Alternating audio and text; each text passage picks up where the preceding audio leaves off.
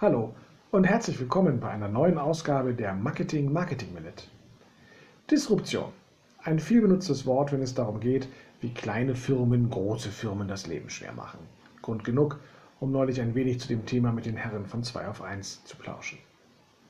Dass neue Unternehmen und Gründungen die alteingesessenen Platzhirsche herausfordern und unter Druck setzen, ist natürlich kein neues Phänomen, sondern eines, das unabdingbarer Bestandteil des Innovationsprozesses ist.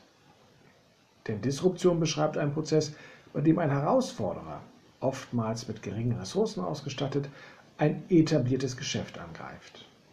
Große, am Markt bereits erfolgreich agierende Unternehmen konzentrieren sich zumeist auf die Verbesserung ihrer Produkte und Dienstleistungen für ihre gewinnträchtigsten Kundensegmente und vernachlässigen dabei eben andere Kundengruppen. Da setzen nun die disruptiven Unternehmen an, indem sie einfachere Produkte oftmals zu einem geringeren Preis anbieten.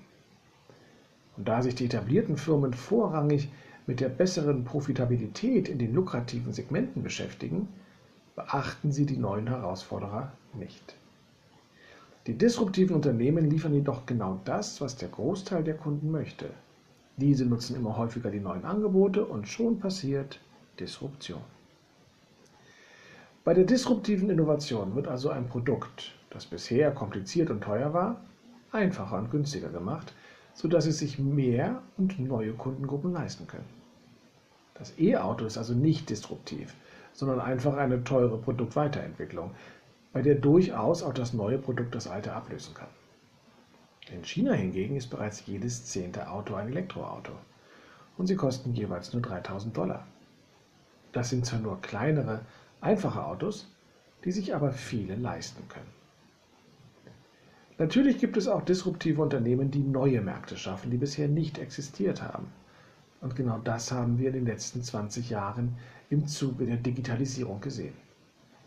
Ob Spotify, Amazon oder Apple, sie alle bewegen sich in Märkten, die es derart zuvor nicht gab, da die technischen Voraussetzungen vorher nicht vorhanden waren. Aber auch das ist etwas Normales, wenn es zu technischen Revolutionen kommt. Die technische Neuerung, in dem Fall das Internet mit seinen Möglichkeiten, bringt eine völlig veränderte Kostenstruktur und eine andere Organisationsstruktur mit sich, die die bestehenden Geschäftsmodelle grundlegend erschüttern. Wieso tun sich die Versicherungsunternehmen beispielsweise so schwer, Versicherungen über Apps zu verkaufen? Weil sie damit ihr eigenes Organisationsmodell der Agenturen mit ihren Vertretern angreifen und sich somit kannibalisieren würden. Auch Banken leben davon, dass der Kunde zu ihnen kommt und ihre Berater auf Provisionsbasis ihm ein bisschen mehr verkaufen als benötigt.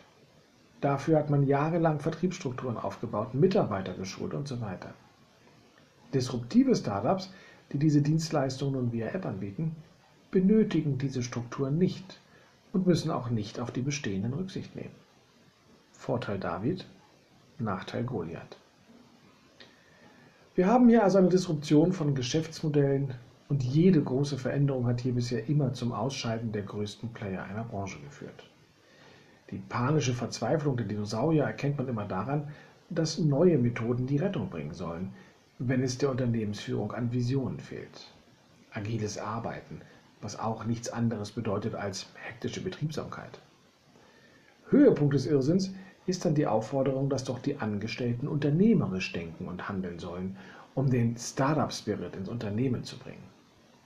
Das kann nie funktionieren, denn wenn die Angestellten ein Unternehmergehen hätten, dann hätten sie sich schon längst selbstständig gemacht.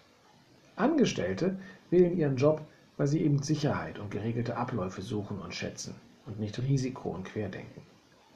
Eine kurze Auseinandersetzung mit dem aktuellen Stand der Motivforschung offenbart das schnell.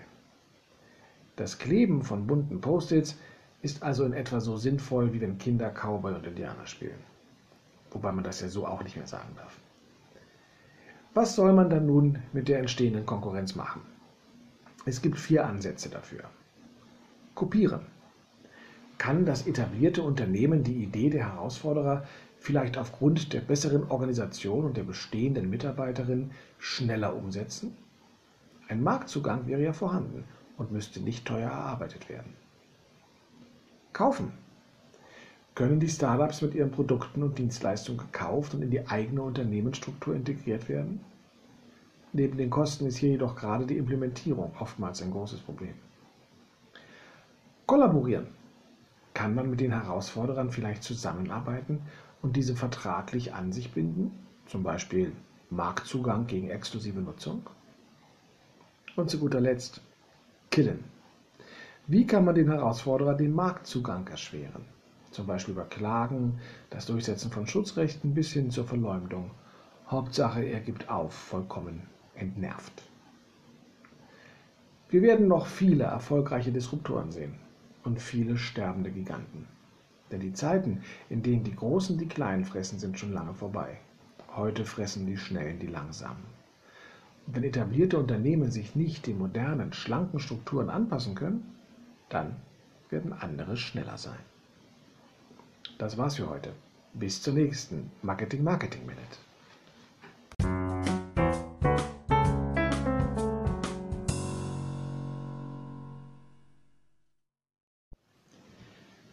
Hallo und herzlich willkommen bei einer neuen Ausgabe der Marketing Marketing Minute. Ein zentrales Verlangen der Marketeers ist es ja, den geliebten Konsumenten zu verstehen, seine Motivation herauszufinden, seine Gefühlslage einzuschätzen und seine Absichten zu erkennen, bevor er selber weiß, was er als nächstes konsumieren möchte. Consumer Behavior heißt hier das Schlagwort und dieses führt uns tief in die Psyche der Kaufenden. Doch ein neuer Trend bahnt sich an. Was ist schon der Geist, wenn doch der Körper tut, was er will oder muss? Es steckt doch alles in den Genen. Und dank immer günstiger werdenden Gentests für den Hausgebrauch lassen sich immer bessere, maßgeschneidertere Angebote kreieren. Nicht nur Diäten oder Medikamente, nein, auch Reisen gibt es jetzt passend zu unserem Erbgut. Das US-amerikanische Unternehmen 23andMe bietet seinen Schnelltest an, um herauszufinden, wo denn die eigenen Vorfahren herkommen. Nach einer Wartezeit von vier bis fünf Wochen bekommt man die Resultate zusammen mit den passenden Angeboten von Airbnb für Reisen und Unterkünfte in den Ländern seiner Vorfahren. Heritage Travel, also die Reise zu den Ahnen, wird dieses wachsende Segment im Tourismus genannt, auf das Airbnb hier aufsatteln möchte. Hatte doch eine Studie im April ergeben, dass mehr als 50 Prozent der Amerikaner, 89 Prozent der Inder und 69 Prozent der Franzosen zumindest schon einmal in eines der Länder ihrer Vorfahren gereist sind. Airbnb hat zudem angekündigt, eigene Webbereiche in Kooperation mit 23andMe aufzusetzen bekommt nun eine ganz andere Bedeutung. Ich frage mich, was noch alles in meinen Genen steckt. Vielleicht die Vorliebe für bestimmte Serien? Oder die genetische Disposition für Sneakermarken? Und wann steigt Amazon in dieses Boomgeschäft ein? Ach, die schöne neue Marketingwelt. Es wird immer alles bunter. Das war's für heute. Bis zur nächsten Marketing Marketing Minute.